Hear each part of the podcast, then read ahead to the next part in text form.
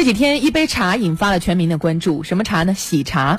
江苏一位孕妇在苏州的一家喜茶门店购买的饮品当中，居然喝出了一头苍蝇啊，太恶心了，引发了公众和媒体的关注。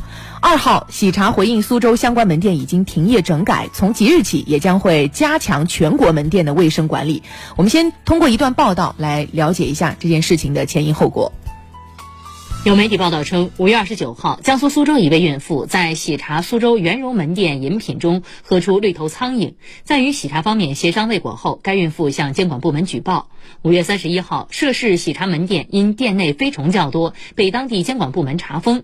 此后，喜茶总部发布通报称，向消费者道歉，并表示一天不解决飞虫问题，就一天不重新开张。其他喜茶门店的卫生环境状况如何呢？记者跟随南京市场监督部门的工作人员，来到位于南京新街口的一家喜茶门店，检查人员对门店的操作台和后场进行了卫生检查。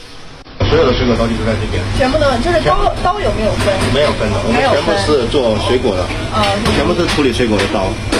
检查人员对门店的器具、冰块、水果、牛奶等的卫生和保存环境做了检查，整体卫生状况良好。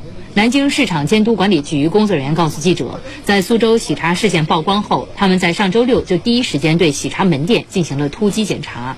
整体的检查的状况还是比较好的。环境卫生的话，它的每天都是分不同频次来进行清洗消毒。它的主要问题呢，可能呃出现在它的水果，水果因为它的糖分比较高，甜分比较高，会吸引一些小虫子过来，所以我们要求店铺内积极增加了一些防虫灭蝇的措施。检查人员再次来到喜茶门店后场，看到备用水果都经过了清洗处理，没有发现飞虫。同时，门店内也增加了一些灭虫驱虫设备。门店的话，相增加了相应的灭蝇灯，从原来的六个增加到了十个，然后再也增加了分木机，这样减少蚊虫飞进来的隐患。